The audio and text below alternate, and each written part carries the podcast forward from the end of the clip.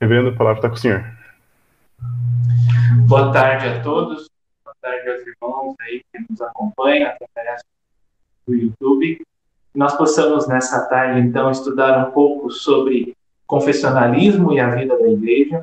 É sempre um privilégio poder falar sobre um tema tão importante e espero eu estar à altura para corresponder assim a esse tema fundamental para a igreja nos nossos dias.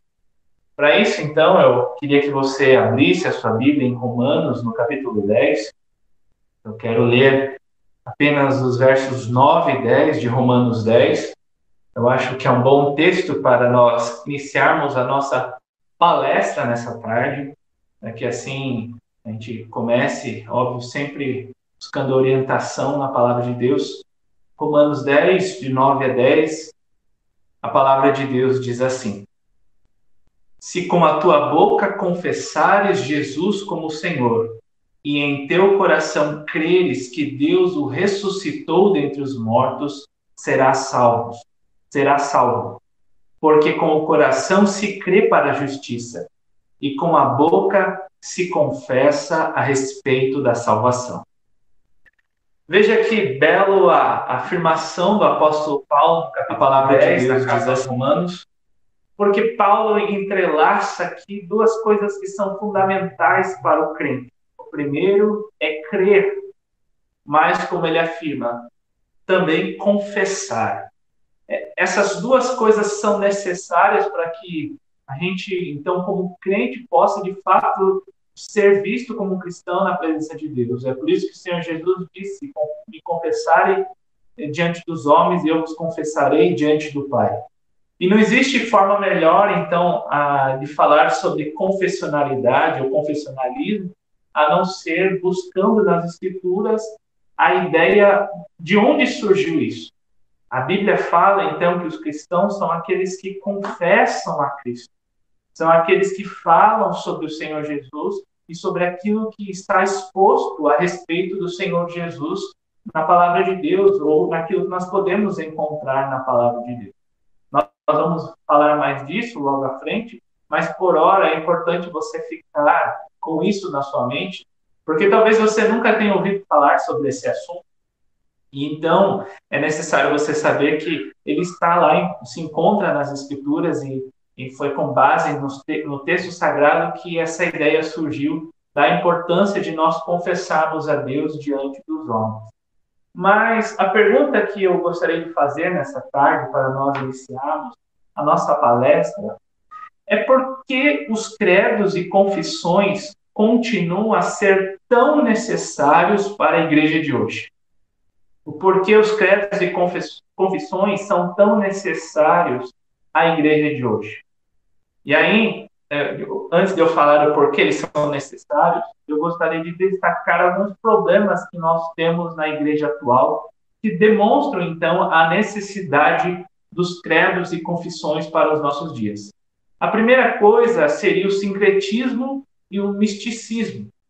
As pessoas no evangelicalismo contemporâneo acreditam que a fé deve ser espontânea, que ela deve ser livre, mas muitas vezes o que elas querem dizer com isso é que elas não querem nenhum padrão, nenhuma verdade absoluta, é, de alguma forma restringindo a fé delas.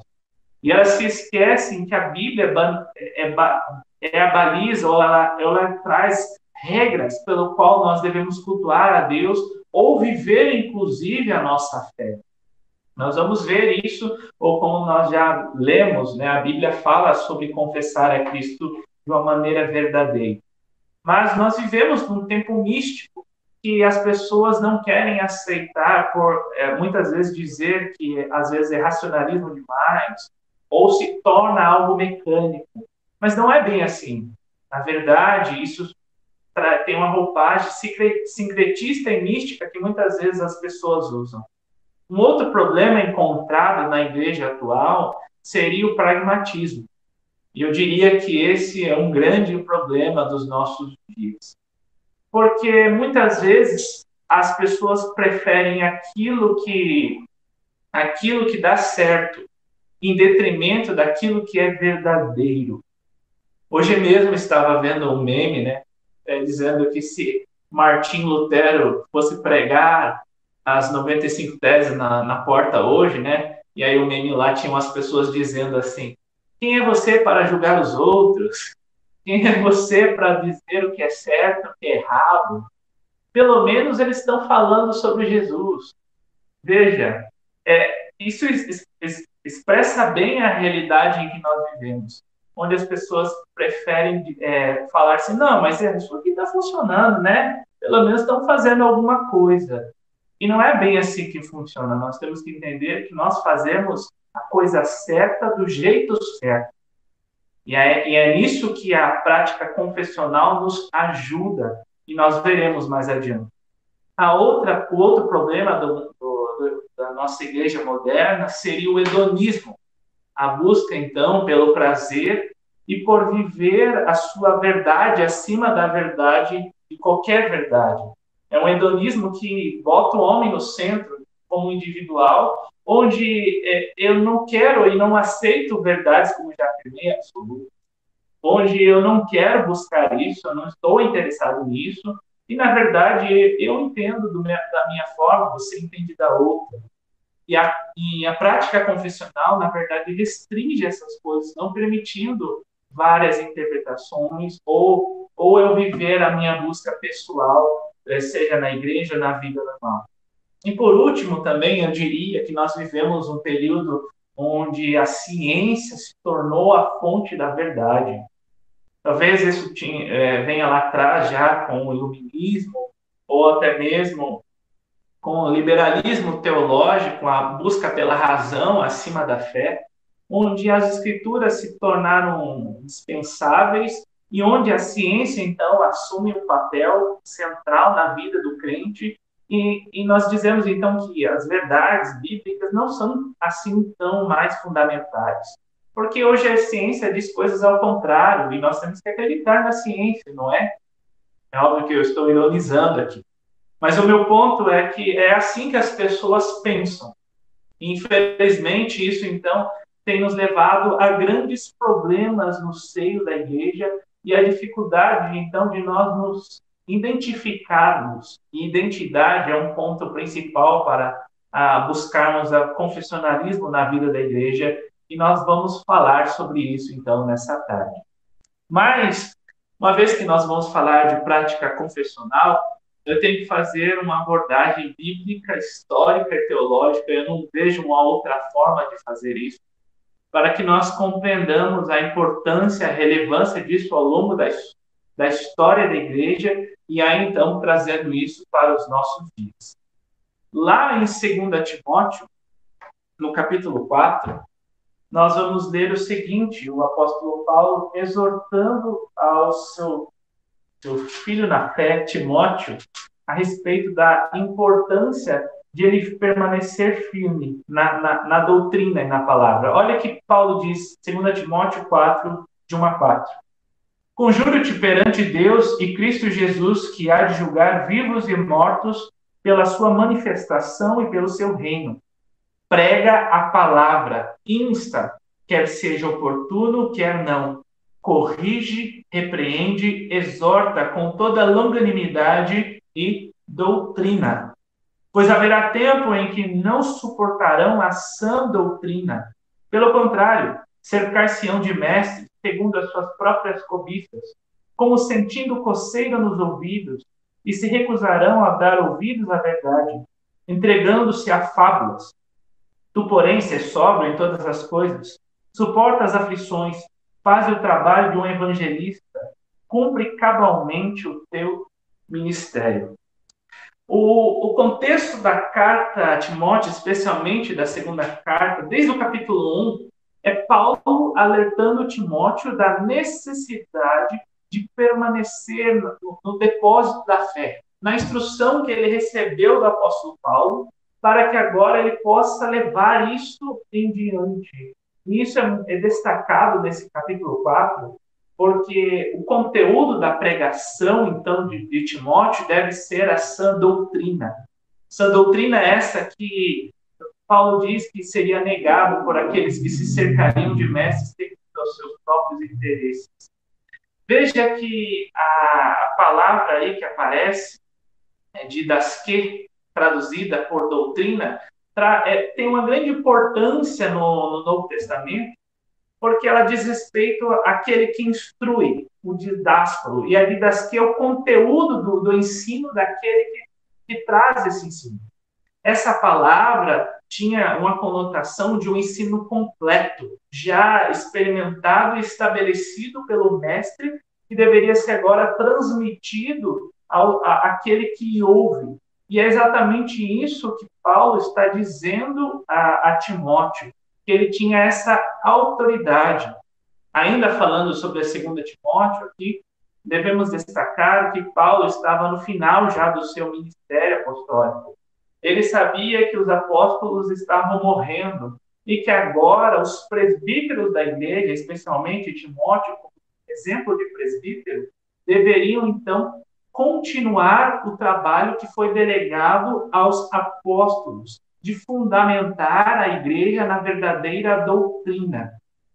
E aqui nós vemos, vamos ver então, que Paulo fala de um conteúdo que foi transmitido para aqueles irmãos. E algumas coisas devem ser destacadas aqui já. A primeira é que Cristo deu autoridade aos seus apóstolos para que esses então fossem transmissores da verdade de Deus. Veja que, embora havia as escrituras, os apóstolos falavam em nome de Deus através da autoridade de Cristo. Nós vamos ver que, inclusive, aqui em 2 Timóteo, quando Paulo fala aqui sobre a necessidade de exortar e permanecer, e isso também se repete lá nas qualificações do presbiterato, é que doutrina o ensino do, do, a autoridade daquele que ensina, que é o presbítero, e a doutrina são coisas inseparáveis. Então, elas estão interligadas. Aquele que ensina, ensina porque tem autoridade delegada. E isso é importante, porque naquele período as pessoas não, tinha, não tinham Bíblias como nós temos hoje, cada um acessível no seu lugar. Na verdade, eles recebiam o ensino através da autoridade daquele que ensinava. E por que isso é importante? Porque, como eu disse, havia um conteúdo doutrinário ali que era ensinado e que já se apresentava de uma forma é, credal, como nós poderíamos dizer assim. Pequenas fórmulas. E nós vamos ver isso em várias cartas do apóstolo Paulo, dos outros discípulos do Senhor Jesus, onde nós temos doutrinas sintetizadas ali e são repetidas por todos eles. Uma evidência disso, nós podemos abrir lá em Hebreus capítulo 6 e nós vamos ver o autor aos Hebreus falando exatamente sobre esse assunto.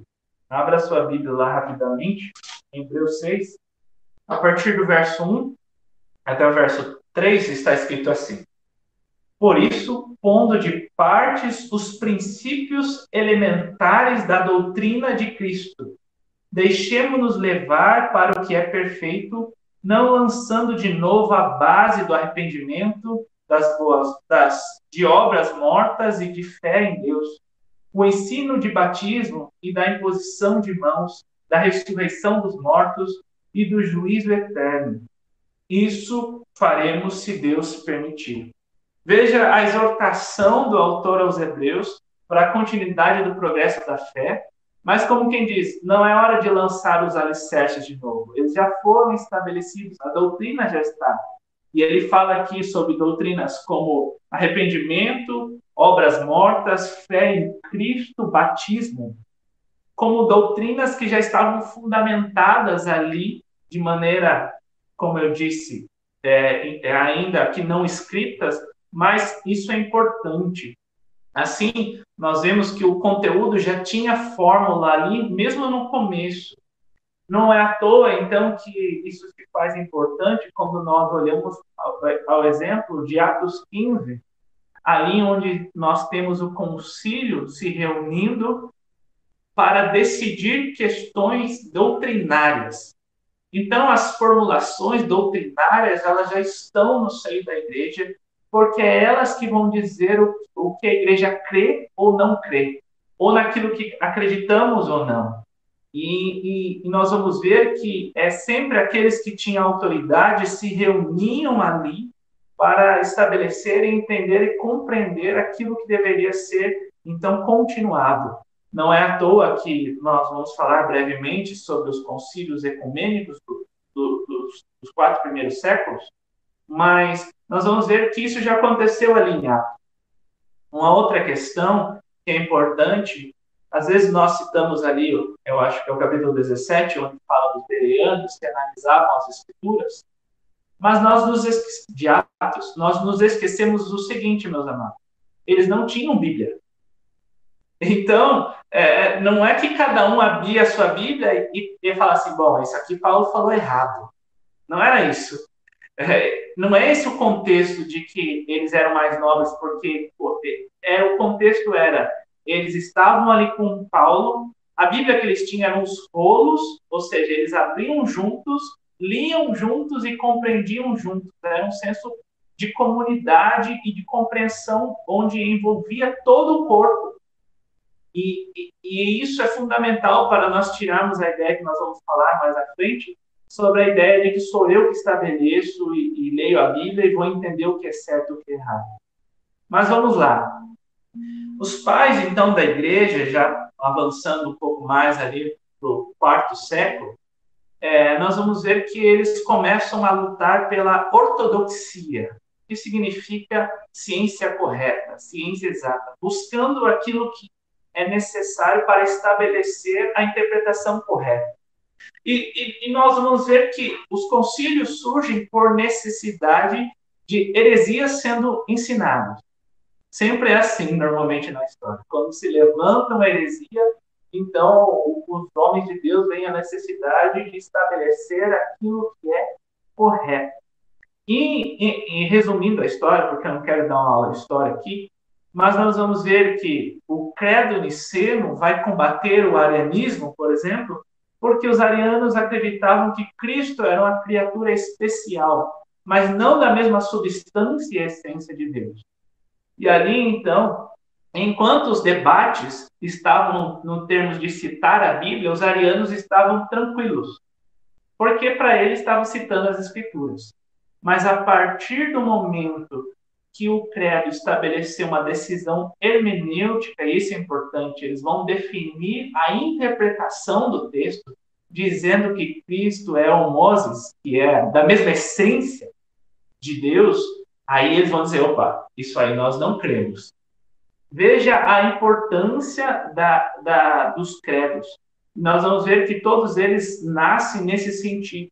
Não de dizer o que a Bíblia diz, é, do que é mudar a Bíblia, mas de trazer a interpretação adequada daquilo que nós cremos.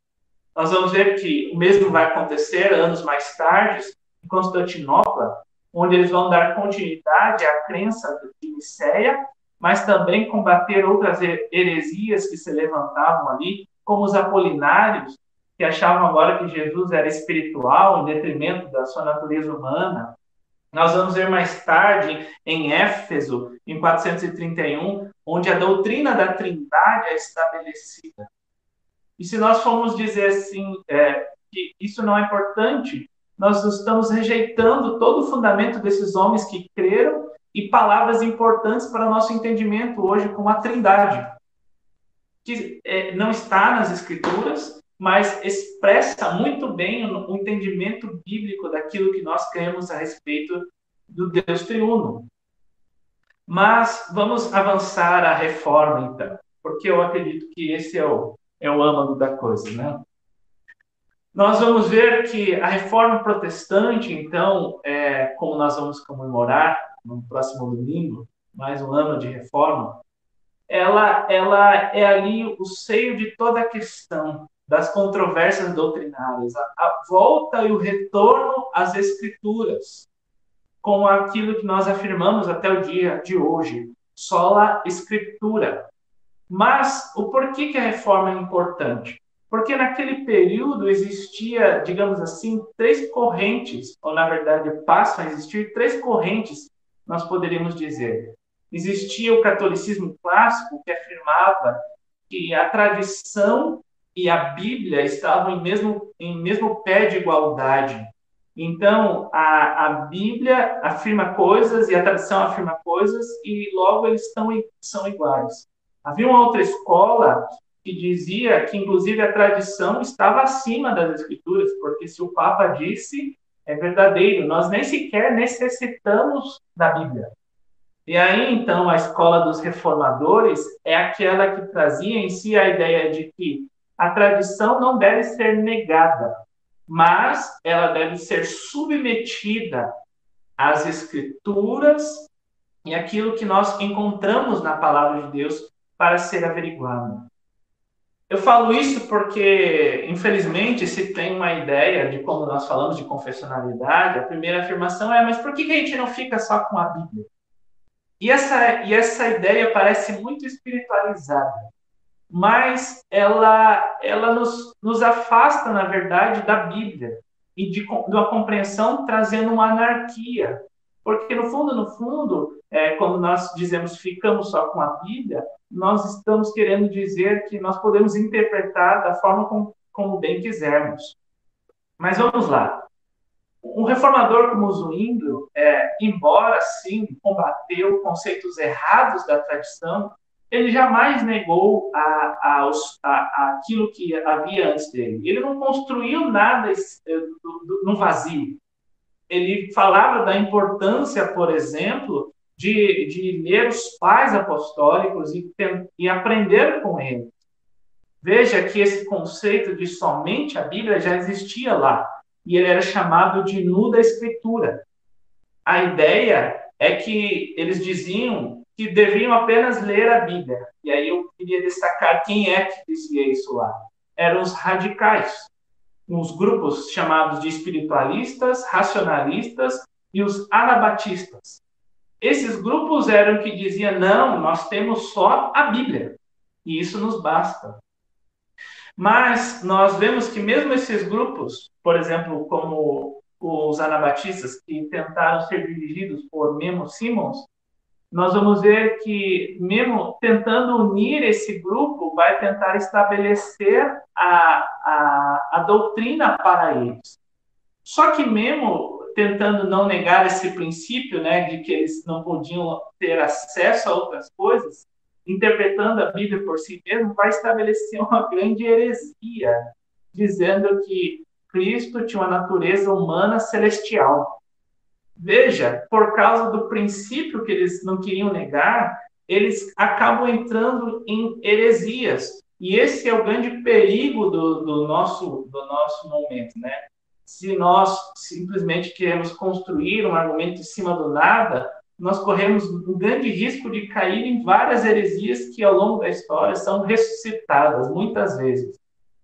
E, e com isso, então, o sola escritura que os reformadores pregavam era a ideia de que nós temos a Bíblia e ela, de fato, é a norma normandis, a, a norma que normatiza tudo.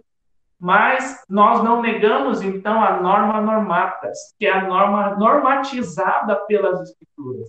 Veja, os credos e as confissões estão debaixo das Escrituras, mas a ideia é que são regulados por elas para que nós entendamos melhor isso. Assim, a luta pela reforma integral é, tinha exatamente essa ênfase de, de reformar e trazer a verdade de Deus através das escrituras, mas para todas as áreas. E isso é o que nos diverge, mas é óbvio, a partir da Bíblia, mas interpretando de maneira adequada aquilo que se encontrava de errado. Por exemplo, foi isso que nos distinguiu dos luteranos. Enquanto os luteranos permaneceram com muitos restícios do catolicismo, nós reformados ou os reformadores entenderam que muitas coisas da tradição tinham que ser deixadas de lado porque não se encontravam na escritura. E nós vamos ver então que uma ortodoxia verdadeira sempre vai se transformar numa ortopraxia. A ideia é que nós vamos viver na prática aquilo que nós cremos e acreditamos. E aí, um grande, uma grande verdade, uma aplicação no meio da minha palestra aí. É, Nós temos que entender que ser reformado, então, não é apenas é, um conceito soteriológico, como acreditar nos cinco pontos do calvinismo. Ser reformado abrange todos os conceitos da área. Se nós olharmos para a confissão de fé do Westminster, nós vamos ver que ela é extremamente abrangente, buscando uh, estabelecer padrões de fé para todas as áreas da nossa vida, matrimônio, igreja, relação igreja-estado, e, e assim por diante, mostrando que ser reformado é sim crer, os cinco pontos são importantes, eles têm a sua importância, mas não é apenas crer nisso. E era isso que, inclusive, unia aqueles homens, porque eles estavam lutando pela reforma, mas é, para que a tradição não suplementasse as escrituras, mas nunca é de, de simplesmente só negando a tradição, mas avaliando ela à luz das escrituras para ver aquilo que é verdadeiro. Um exemplo disso, é, eu, eu vou citar aqui três exemplos históricos. O primeiro deles é de João Calvino. João Calvino foi para Genebra e ali ele queria estabelecer então uma reforma em Genebra e devido ao seu livro de ordem eclesiástica ali, ele teve grandes problemas porque eles não queriam aceitar aquilo que ele estava impondo. E o ponto de Calvino era exatamente isso. Havia uma companhia de pastores, só que esses pastores, a maioria deles não eram reformados. Haviam quatro apenas, junto com Calvino, que criam na fé reformada. E Calvino queria que os demais pastores subscrevessem aquilo que ele estabeleceu. Aí mandaram Calvino embora, né? A gente conhece a história, ele foi ali para Estrasburgo, e então o Genebra teve um problema com Jacó Sadoleto, porque ele começa a aliciar a igreja, querendo que eles voltassem para o catolicismo romano, e Calvino é, escreve uma resposta a Sadoleto, falando contra as tradições romanas, esboçando o erro dele. E por causa dessa resposta, eles convidam Calvino para voltar. E Calvino volta, né, pedindo duas coisas. A primeira, a, a, a primeira é que ele pudesse então estabelecer ali a reforma em Genebra, de fato, e para que os pastores é, subscrevessem o documento que ele havia determinado. E veja, esse é o primeiro ato registrado de subscrição confessional. E isso, então, se torna uma marca para a Igreja Reformada, porque a partir de Calvino nós vamos ver a necessidade cada vez mais da, da subscrição para manter uma unidade na Igreja. Não é à toa que no Sínodo de Dort, por exemplo, com a controvérsia arminiana, nós vamos ter ali também, mais uma vez, hereges, né, é, ensinando a doutrina que não provinha das Escrituras, então, se tem o sínodo exatamente para responder àquela heresia que existia ali, o arminianismo, e uma vez estabelecida a doutrina, aquela, a, o símbolo, o, o Dort, a resposta de Dort, se torna um dos, dos das tríade, tríade de unidade das igrejas reformadas de, de, de, dos Países Baixos, ali junto com a Holanda, se torna a marca com a confissão belga e o catecismo de Heidelberg se torna a unidade, onde eles vão subscrever isso. Veja que mesmo para essa linha de, de do, dos reformadores continentais, como nós costumamos chamá-lo, é, a, a confissão de Heidelberg era pregada pelos pastores todos os domingos. São 52 perguntas para serem pregadas, doutrina sendo exposta no púlpito. E não é à toa que nós temos, então, o ápice das confissões, que é o Westminster. Esses homens entendiam a importância de se formular a doutrina para que nenhum erro fosse sustentado no meio, para que a doutrina ficasse clara, para que pudesse ser avaliada à luz das escrituras e para que ninguém se fosse enganado. Mas o que eles buscavam, nada mais, nada menos, é que uma identidade de igreja. O alvo deles era ter união, unidade contrário do que nós dizemos, é, ouvimos hoje, né, daqueles que é, criticam os confessionais, dizendo que eles são separatistas, que eles querem separar a igreja, a prática confessional sempre foi para unir a igreja numa só fé, numa só doutrina, aquilo que nós cremos com a palavra de Deus. Como afirma o reverendo Everton Tokachik, ele diz: os reformadores afirmaram a sua ortodoxia adotando credos, catecismos, confissões, para resumir e declarar organizadamente o que criam. Um exemplo disso, é, como eu já afirmei antes da, da Constituição de Westminster, é a própria Instituta de Calvino. O, o alvo dele era sistematizar aquilo que cremos para que as pessoas pudessem, de maneira fácil e acessível, entender aquilo que nós reformados acreditamos. Não é à toa que na reforma nós temos o surgimento de muitos catecismos, de muitas confissões. A confissão helvética, a primeira e a segunda, a confissão escocesa, que é a base fundamental para a confissão de Westminster mais tarde, em muitos sentidos só foi a continuidade daquilo que os escoceses já criam. E a, e a, e a prática confessional, então, de fazer aqueles pastores subscreverem esses padrões para que a igreja tivesse uma unidade.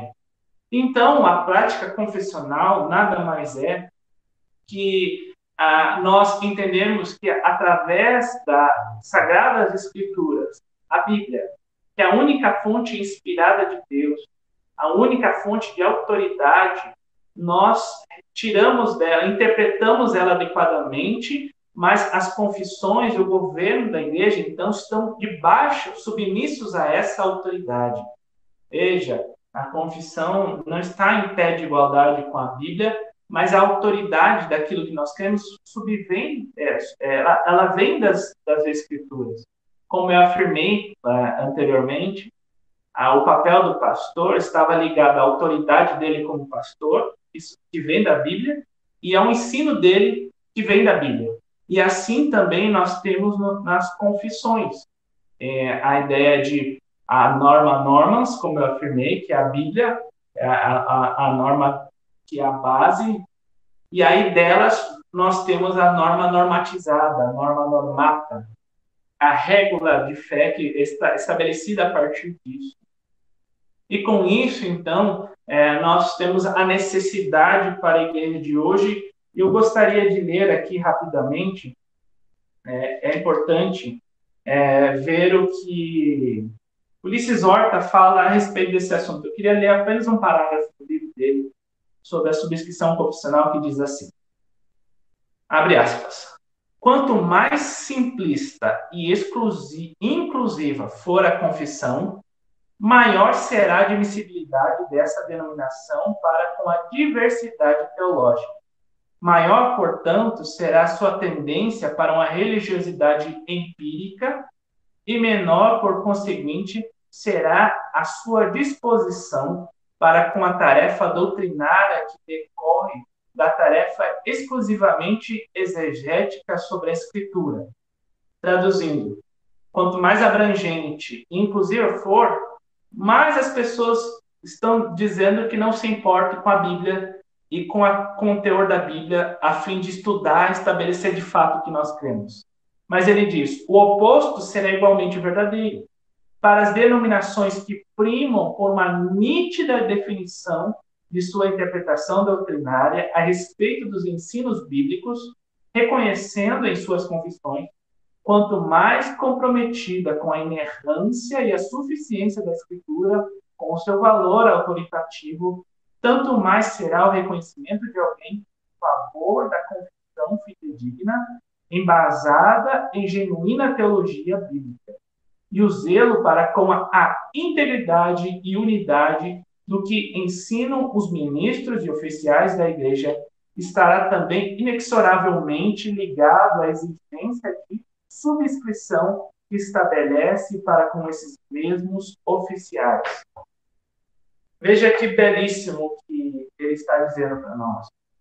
Quanto mais a nossa, nós temos o primor de estabelecer a, a confissão daquilo que nós cremos e interpretarmos, é, nós estamos dizendo que nós respeitamos a, a Bíblia e queremos trazer o sentido que é único, como nós afirmamos. não variável, mas único da Bíblia, e unirmos todos nessa interpretação adequada das Escrituras. Uma vez falando isso, né, nós temos que então afirmar e começar a falar então da necessidade e por que que isso é importante para a igreja. E eu gostaria então de, de estabelecer aqui três parâmetros que são importantes para a vida da, da igreja em nossos dias. A igreja precisa ser confessional, então, em sua identidade. Veja, lembra que eu falei que um dos alvos não era apenas esse, mas era um dos alvos dos formadores, era trazer a identidade à igreja. E quando nós falamos isso, como o William Sherry fala sobre esse assunto, ele vai dizer que não existe nada mais honesto, então, do que nós declararmos de maneira escrita aquilo que nós temos e confessamos. De deixar registrado ali para que os outros possam analisar e entender aquilo que nós cremos. Assim, então, quando nós falamos de uma identidade confessional, nós estamos falando de um documento que todos podem ler e avaliar e definir, nós somos essa igreja. Como a igreja presbiteriana tem, fazer, tem feito ao longo do século. Nós temos que lembrar que o, a confissão e os catecismos de Westminster não foram estabelecidos num dia por uma pessoa. Eles foram documentos que duraram quase seis anos para serem feitos, feitos por homens de Deus que se reuniam ali para estudar, entender e, e, e, verificar cada palavra, afirmação que é encontrada na nossa confissão, através de muita oração, leitura da palavra e um espírito humilde diante de Deus. Nós conhecemos um pouco o contexto da Assembleia de Westminster e nós vamos ver que, por exemplo, a, a, que os escoceses vão ter grande peso na Assembleia para que o governo presbiteriano seja estabelecido ali, mas nós vamos ver que esses homens é, que eram quatro pastores e dois presbíteros, os seis ali que vieram para ajudar na Assembleia, de mais de 120 teólogos, eles vão chegar ali e, e, e eles poderiam escolher qualquer área para eles tra trabalharem ali, mas eles vão trabalhar na área de culto. E veja, irmãos, a, a, a, o quanto eles achavam importante o culto a Deus. E não é à toa que um dos mais jovens, que era George Gillespie, que era um escocês, foi tão influente usado por Deus naquela assembleia ali. Não foi algo do dia, para que eles pudessem afirmar e subscrever aquele documento, afirmando: nós cremos nisso, essa é a nossa identidade. Nesse sentido, a nossa igreja ainda tem a identidade, pelo menos no papel, ela está lá. Nós, presbiterianos, quando nós ou seja os pastores ou os oficiais, quando eles vão assumir os votos da ordenação, uma das coisas que eles fazem é se submeter aos símbolos de fé, que é a confissão e os catecismos. Com isso, nós estamos dizendo que nós cremos naquilo como fiel interpretação da Bíblia. E, e, e nós acreditamos nisso. Essa é uma coisa importante, então, e por isso a necessidade da prática confissional para que a igreja tenha uma identidade, nós possamos dizer, nós cremos nisso. A segunda coisa importante para a igreja é que a igreja, então, seja confessante daquilo que nós cremos. E aí mora, então, a divergência do nosso, do nosso século. As pessoas não têm confessado aquilo que nós cremos. Porque muitas vezes desconhecem a, nossa confissão e os nossos credos, né? aquilo que nós acreditamos. Aquilo que tem sido estabelecido ao longo de tantas eras por os homens santos, interpretado, sendo ali, então, esculpido de certa forma para que todo problema heresia seja deixado de lado. E por fim, então, nós precisamos ser confessantes em nossa prática. E com isso eu quero dizer, então, que isso deve ser evidenciado na forma de sermos igreja, seja na escolha dos oficiais, na forma de agir no culto e assim por diante. E eu gostaria de fazer algumas aplicações, então, para encerrar aqui a, a minha fala. Vamos lá. A primeira delas é: Veja, eu afirmei ao longo do que eu falei nessa, nessa tarde. Nós temos uma hermenêutica confessional. A interpretação da Bíblia sempre foi importante para nós. E, e a evidência disso é a nossa confissão. Porque ali nós dizemos que é a forma como nós interpretamos o texto bíblico, porque cremos que é aquilo que está nas Escrituras. Com isso, é, é, essa é a confusão. Às vezes, a gente fala de livre exame das Escrituras, como eu citei lá atrás, mas a, nós, com livre exame, nós não dizemos livre interpretação. Todos são livres para examinar, mas para buscar compreender debaixo da submissão ao pastor da igreja, por exemplo, daquele que ensina, ou como um grupo, como os bereanos faziam, é, a, a, entender como nós interpretamos, qual é a doutrina que nós cremos à luz das escrituras. Esse é um grande problema do nosso tempo plural, né? Onde as pessoas acham que pode ler as escrituras e entender cada um de uma forma. Não é isso que nós acreditamos. Nós cremos que existe uma única forma e que, inclusive, essa forma se encontra lá nos nossos símbolos, mostrando, falando sobre a hermenêutica. Assim, então, nós temos que é, é, tomar cuidado com essa questão de não submissão às autoridades instituídas por Deus, ou inclusive aos credos. Muitos dizem assim, não, mas eu só fico com a Bíblia. É, como a, é, deixa claro Carl, Truman no livro dele, sobre o imperativo confessional, isso é uma falácia. Ah, ele pode, pode até não ter um credo escrito, mas no coração dele ele sabe o que ele crê. Vamos usar um exemplo aqui, bem, bem fora, assim, mas vamos dizer que eu seja um pastor batista, né? Credo Batista. Eu não sou, tá, irmãos? Mas vamos dizer que eu fosse. E, e aí, então, é, eu não tenho uma, a minha igreja não tem uma confissão escrita. Mas chega um irmão lá na minha igreja e fala assim: Viu, eu quero batizar o meu filho. Eu vou dizer: Não, não, isso não, a gente não acredita nisso. Veja, ainda que a minha confissão não esteja registrada, eu creio em algo. Eu sei o que eu creio. E mais honesto, então, para nós é, de fato, registrarmos aquilo que cremos. E essa talvez é a falácia que muitos tentam utilizar para ressarçar esse argumento. Não, não é bem assim. Nós, em segundo lugar, então, temos que. A confessionalidade nossa é importante para a nossa interpretação da Bíblia. A segunda coisa é, nós devemos buscar, então, confissão honesta, sem reservas, integral, aquilo que nós acreditamos. Esse é o assunto do, do nosso tempo, né? Que tem surgido no Brasil. Quando nós é, um pastor faz uma subscrição, ele está dizendo que ele crê em tudo que está ali nos símbolos. É assim. E isso é honesto de se fazer. Porque eu não estou fazendo reservas na minha mente. Ele dizendo assim, não, aqui, esse ponto aqui eu não acredito. Mas eu estou dizendo que eu acredito é, em todos os sentidos, porque eu creio naquilo que está ali como fiel interpretação da palavra de Deus. É aí que mora o perigo, porque muitos têm laciado e redefinido aquilo que nós encontramos no símbolo. Eu falei que eu ia dar um exemplo, mas é sempre perigoso, mas vamos lá, eu vou tentar usar um que é problemático, mas que é mais aceitável. O dia do Senhor. Quando nós olhamos lá para o quarto mandamento, a nossa confissão e os nossos catecismos são claros em dizer que nós guardamos um dia.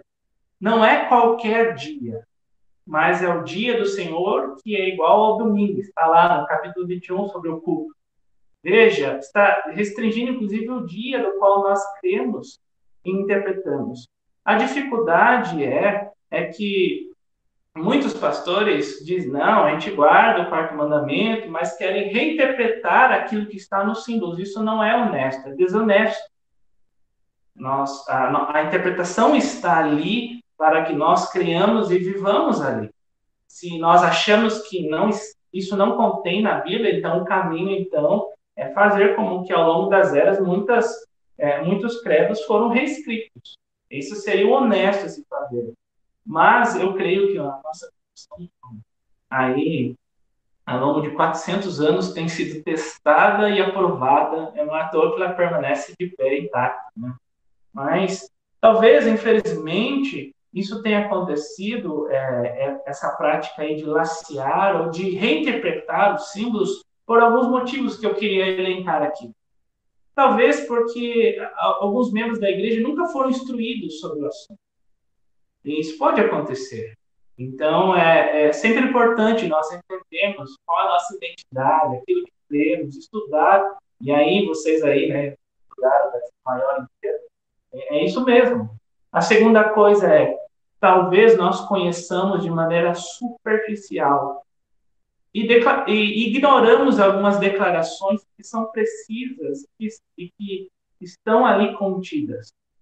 É, é, isso pode acontecer também, a, a, superficialidade, compreender de maneira superficial, e, e, é uma necessidade, então, de nós sermos honestos e buscarmos compreender o que, que aqueles homens queriam afirmar com cada uma das afirmações contidas ali. Em terceiro lugar, pode ser, e aí é o mais problemático de todos, que a gente declare verbalmente aceitar, mas intencionalmente rejeitemos no nosso coração. E aí é, é, é aí que mora a desonestidade. É, é, não é honesto vivermos assim aquele que subscreve a confissão tem que fazer com sinceridade, como a própria confissão nos chama a fazer, com honestidade e clareza diante de Deus. Falando ainda sobre um outro aspecto importância para a confessionalidade na vida da igreja, é que nós devemos ser praticantes, como eu afirmei lá, da nossa confessionalidade. E isso é, é o cerne do, do, do porquê os símbolos foram feitos, as confissões. A confissão em si tem, sempre teve um alvo, porque ela é mais elaborada e extensa, é, é, é, voltada para os líderes da igreja, voltada para aqueles que estão ordenados ao presbiterato, ao diaconato, inclusive a ser ministro da palavra, para que a igreja seja estabelecida com ordem. Enquanto que os catecismos que é de perguntas e respostas, é voltado para o ensino didático da igreja, para que a igreja cresça em unidade. Por isso, nós temos que retomar práticas do culto doméstico, por exemplo, porque o breve catecismo foi composto para que ele pudesse ser ensinado a crianças, no, nos seios dos lares, onde o pai da família iria abrir a, a Bíblia ali, o catecismo, e utilizar para ensinar os seus filhos sobre a doutrina que nós temos e acreditamos. Essa é uma prática para nós retomarmos, faz parte da nossa história, e nós entendemos, inclusive, que tem, é, tem fundamento nas Escrituras. Nós temos, então, que buscar um culto ordenado, como se encontra na confissão. Eis uma necessidade gritante da nossa época. Lembre-se, aqueles homens não estavam simplesmente numa revolução é, política e social. O grande alvo da briga deles era poder adorar a Deus como se encontrava nas Escrituras. E por isso eles entraram numa guerra, para que o culto verdadeiro pudesse ser estabelecido. E nós temos que ter, então, o mesmo zelo que eles, na nossa rica herança desses homens de Deus, e buscar, então, olhar para aquilo que a Bíblia diz sobre o culto, inclusive como os nossos símbolos interpretam isso, para estabelecer o culto. Nós temos que buscar ser confessionais na nossa estrutura, treinando presbíteros, treinando diáconos, buscando, se você não tem esse treinamento, aprender se você um presbítero, um diácono, ou pretende ser um dia, entendendo a sua identidade confessional, para que nós pensemos como presbiterianos que somos e como estabelece então a nossa doutrina. A confessionalidade também nos ajuda contra os erros e contra as falsas acusações. Elas sempre foram meios de refutar e rejeitar qualquer tipo de heresia no meio da igreja, como eu disse desde o começo. Eu vou ler aqui Romanos 16, versos 17 e 18. Olha o que Paulo diz: Rogo-vos, irmãos, que noteis bem aquele que provocam divisões e escândalos em desacordo com a doutrina que aprendeste. Afastai-vos dele, porque esses tais não servem a Cristo, nosso Senhor, e sim o próprio ventre, e com suas suaves palavras lisonjam, enganam o coração dos incautos. Paulo está dizendo para nós que quem não crê na doutrina e não subscreve ela, entre aspas, quem não acredita na doutrina é quem é o divisor. Não ao contrário. Quem quem quem quem está tá no seio da igreja e quer dividir a igreja é aquele exatamente que não quer afirmar aquilo que nós temos. É aquele que não quer se submeter à doutrina que nós aprendemos. Então, divergente do momento que nós vivemos, né, onde os confessionais são taxados aí com um novo nome, nós temos que entender que é exatamente o contrário. A busca da confessionalidade é para ter uma identidade e uma unidade.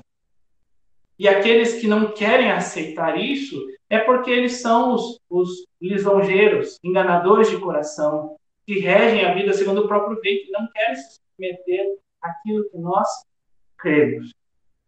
E uma palavra aqui aos jovens, então, para encerrar a minha fala agora. Jovens que estudam teologia, é, continuem estudando. A reforma foi feita por homens jovens, né?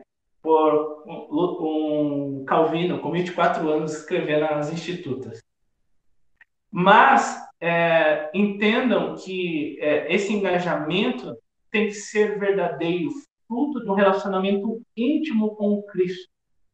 Porque senão isso se tornará em orgulho e soberba. Infelizmente é isso que nós mais temos visto. Homens que se engajam na teologia reformada, aliás, jovens, para às vezes apontar o dedo para o seu pastor e dizer que ele está errado. Isso não é submissão. E ainda que ele estivesse errado, não é assim que as coisas devem ser feitas. Não é para isso que nós estudamos. Nós não estudamos para dizer assim, ó, tal pastor é mais fiel, o outro é menos fiel. Na verdade, eu sou inclusive mais crente que o meu pastor. Não é isso, não deve trazer orgulho e soberba ao, ao, ao nosso coração e sequer para nós sermos, como tem acontecido em muitos lugares, divisores, e é, pessoas que, que trazem divisão na igreja, contendedores. Não é isso nossa, nossa interpretação, estudo, deve servir para nós nos submetermos, a olharmos para o passado e vermos que homens lutaram pela nossa fé e que nossa fé tem uma história. Não para sermos arrogantes e dizermos assim, não, é, com relação à doutrina da Trindade, eu não acredito não, viu? Porque eu li aqui na minha Bíblia, estudei o grego e entendi diferente. Olha que arrogância depois de dois mil anos de história, eu acho, dono de mim mesmo, que eu posso redefinir tudo aquilo. Tem que ter mais humildade. Como eu ouvi de um professor, se você descobriu uma coisa nova, possivelmente você está errado. e assim, então, nós temos que entender e, e, e buscar olhar para a história desses homens que lutaram, oraram diante de Deus e estabeleceram aquilo que nós temos para buscarmos a unidade da igreja. Que o Senhor assim nos ajude nessa tarefa e de maneira especial para que nós de fato vivamos a confessionalidade na igreja cristã dos nossos dias. Amém. Amém, amém. Reverendo Eduardo, muito obrigado pela, pela palestra, pela instrumentalidade sua nesse assunto. E nós temos algumas perguntas é, aqui e a primeira delas é a seguinte: nós, como, como IPB, nós assumimos os padrões de Westminster como nosso símbolo de fé, fora os credos ecumênicos, né? E como de maneira prática nós podemos usar os símbolos de fé tanto no culto quanto no ensino da igreja, na escola dominical, no discipulado dos crentes e na forma litúrgica, como que nós podemos usar os símbolos de fé é, nessas questões? Vamos lá, é, muito boa pergunta é, é algo que eu falei, embora resumidamente, mas é, o, os catecismos podem ser usados na vida da igreja, por exemplo, na escola dominical, que eu sei que às vezes algumas igrejas fazem, sempre revisitando, expondo as doutrinas ali, seja diretamente com o uso dos catecismos ou indiretamente, usando eles como uma espécie de grade curricular para ser abordada ao longo de um semestre, um ano, dois, ou quantos forem necessários. Com relação a, ao culto, né, eu entendo que é, é fundamental que o pastor pregue a palavra e exponha a doutrina.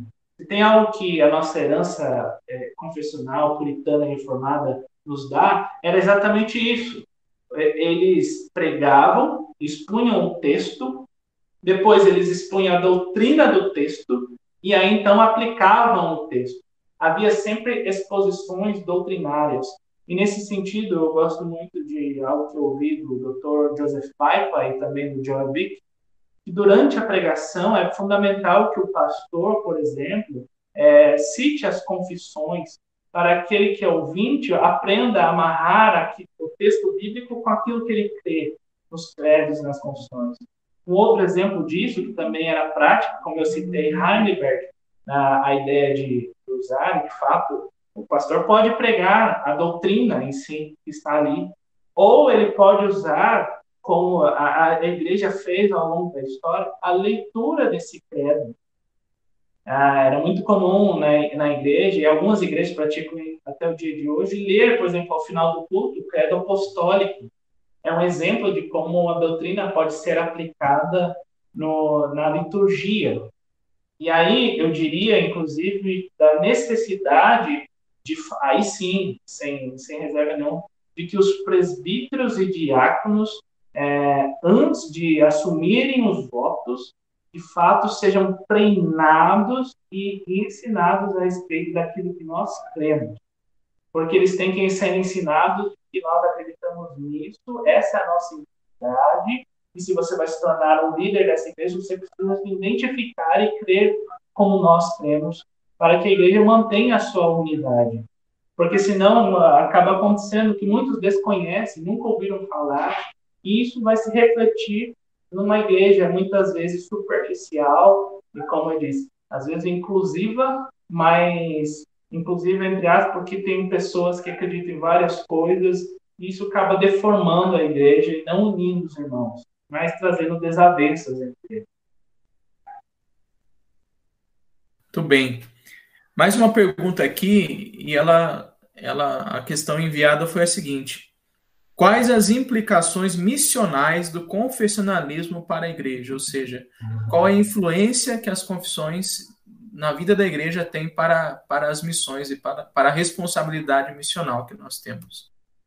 É, uma outra boa pergunta. Eu não sei se eu vou satisfazer na resposta, mas eu diria que isso está no, no cerne da, da, daquilo que nós cremos e acreditamos porque é como eu estava lendo, eu não lembro quem foi o autor que, que me, é, é, que onde eu li isso, mas não é meu, só para ficar claro.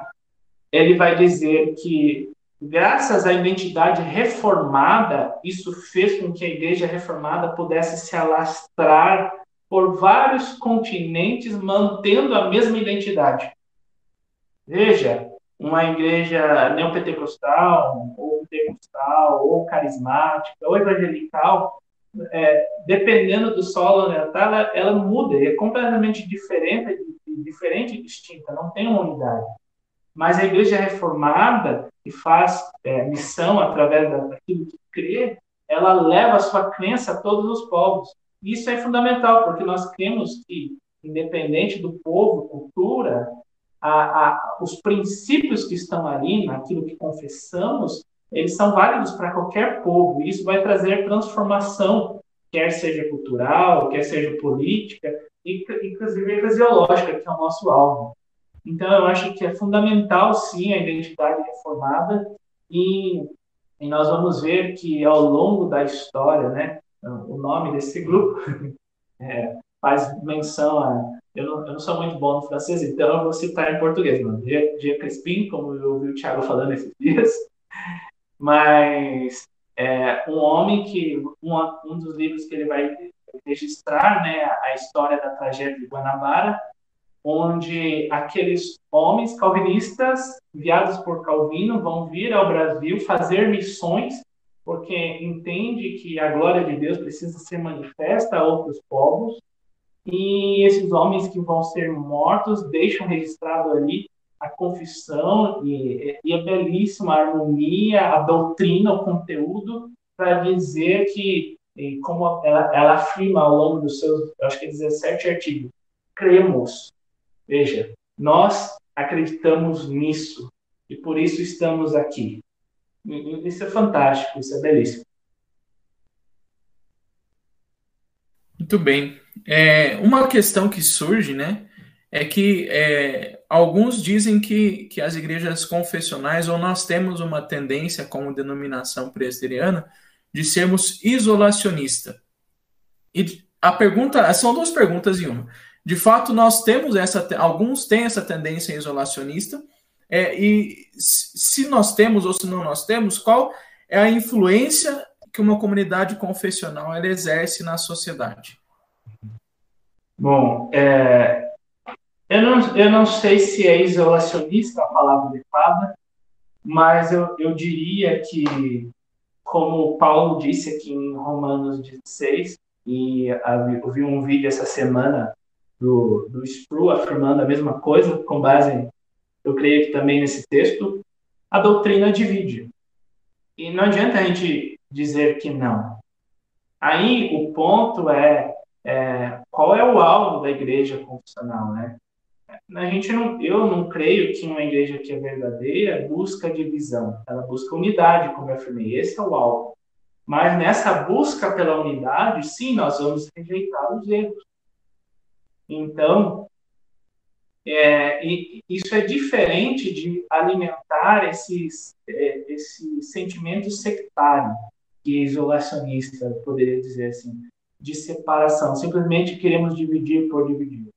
Eu acho que não é isso que nós buscamos.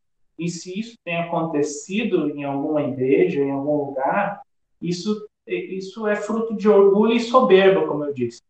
É porque ao invés de nós usarmos a doutrina para unir, nós estamos usando ela com o intuito errado para dividir ou para afirmar nós sabemos e os outros não sabem. Então não é assim à luz das escrituras. Entendo sim que a doutrina divide, o apóstolo Paulo deixa claro para nós. Nós cremos nisso, afirmamos isso. Permanece Timóteo isso, rejeita aqueles que não creem assim. Esse está no cerne do evangelho, mas eu creio que se o sentimento sectário alimentado é por falta de sabedoria e muitas vezes por um coração soberbo e arrogante, de uns ou de alguns. Mas é, eu tinha duas perguntas. A outra era. Final? A influência que uma igreja confessional tem na sociedade. Ah, é como eu disse. Aí é uma resposta assim bem longa. Eu vou resumir. É só a gente olhar o quanto a reforma trouxe mudanças para o lugar onde ela foi implementada. Porque, como eu disse, a nossa busca é, é, é os reformados em si, eles têm um sistema abrangente que é, vai trazer várias áreas. E com isso, nós é, vamos dizer que a Bíblia é a palavra que regula toda a nossa vida, né?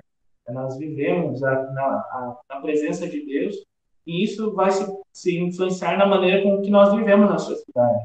Um exemplo prático, já que eu citei o Dia do Senhor, é que mesmo depois que os puritanos foram expulsos da Inglaterra em 62, 1662, com o ato de expulsão final ali, nós vamos ter o parlamento britânico, uns 10 anos, 15 anos depois, ainda aprovando leis sobre o, o trabalho, não ter trabalho no domingo.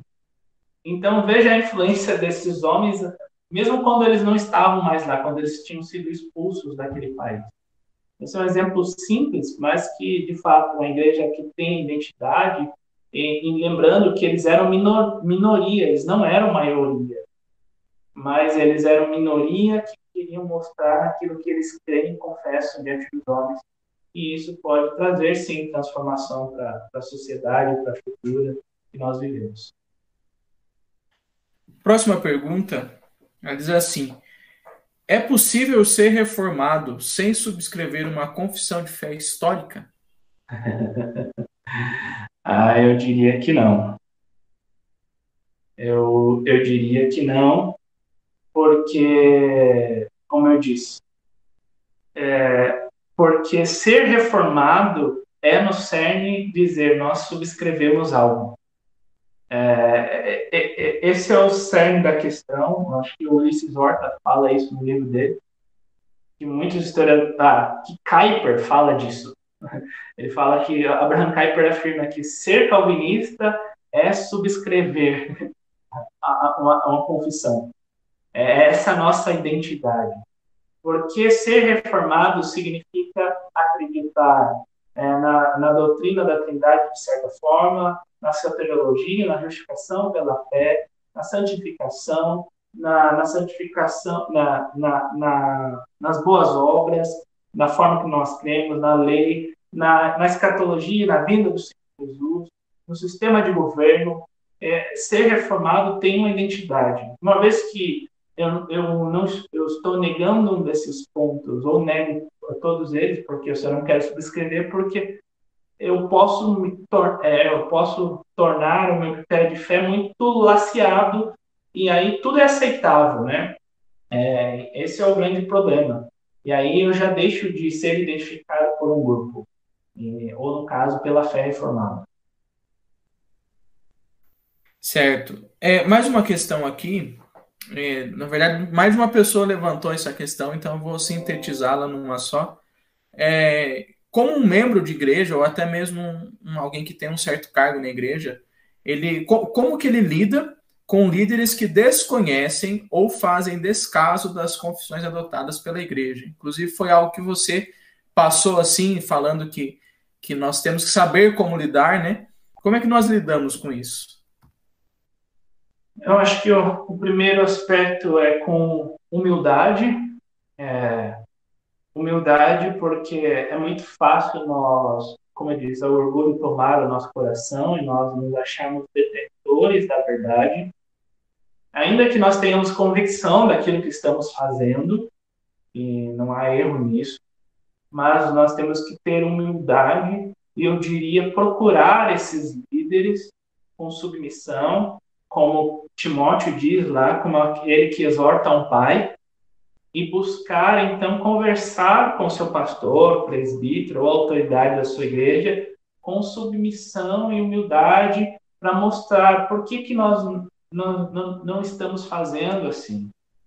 É, antes, é óbvio também, é, buscar viver isso, ainda que os líderes não vivam isso, eu diria que é, está dentro desse aspecto. E eu diria que, é, ainda que o pastor não concorde, se eu entender que aquela igreja ainda continua fiel às escrituras e, e, e em administração dos sacramentos, ainda não é um motivo para nós sairmos daquela igreja. Porque talvez nós possamos ser um instrumento de Deus ali para as mudanças que devem ser feitas. Às vezes nós somos muito rápidos em tomar decisão, e aí o pastor não concorda, e ele pode não concordar, e aí a gente acha que a melhor coisa é sair da igreja. Veja, não é assim que funciona.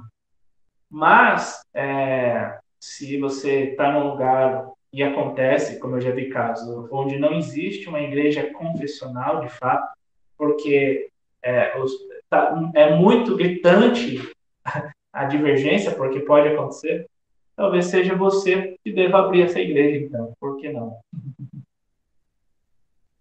Muito bem. Mais uma.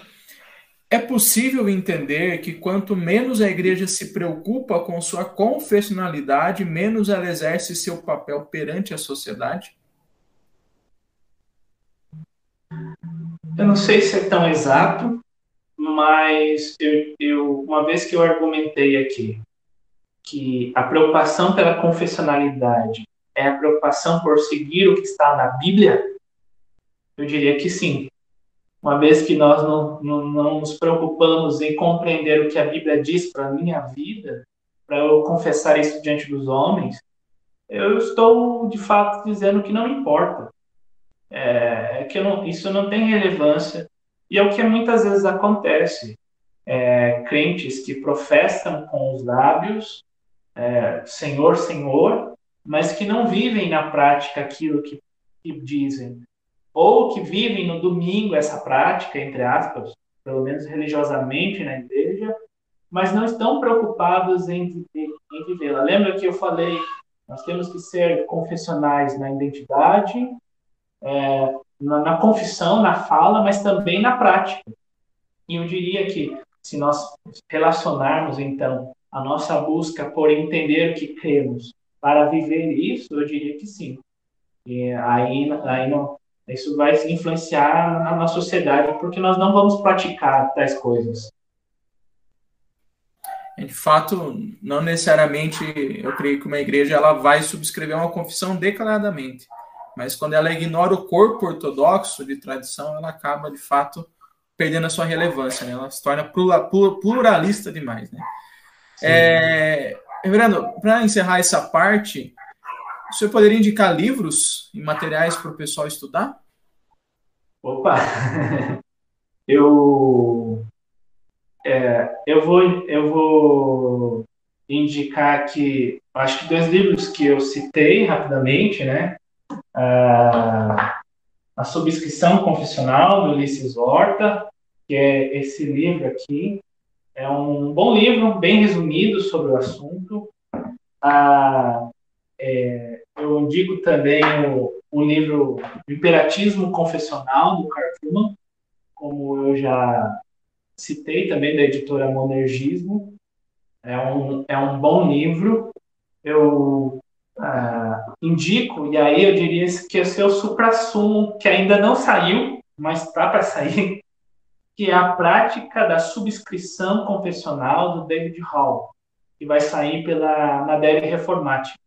Aí sim, esse é o livro que é um calhamaço, assim, mas que vai exaurir o assunto, porque é um livro fantástico e que está aí para até o final do ano ser publicado em português e que vai ser um livro, se Deus quiser, que vai dar um grande norte, uma mudança para essa visão confessional que nós necessitamos nos nossos dias na igreja.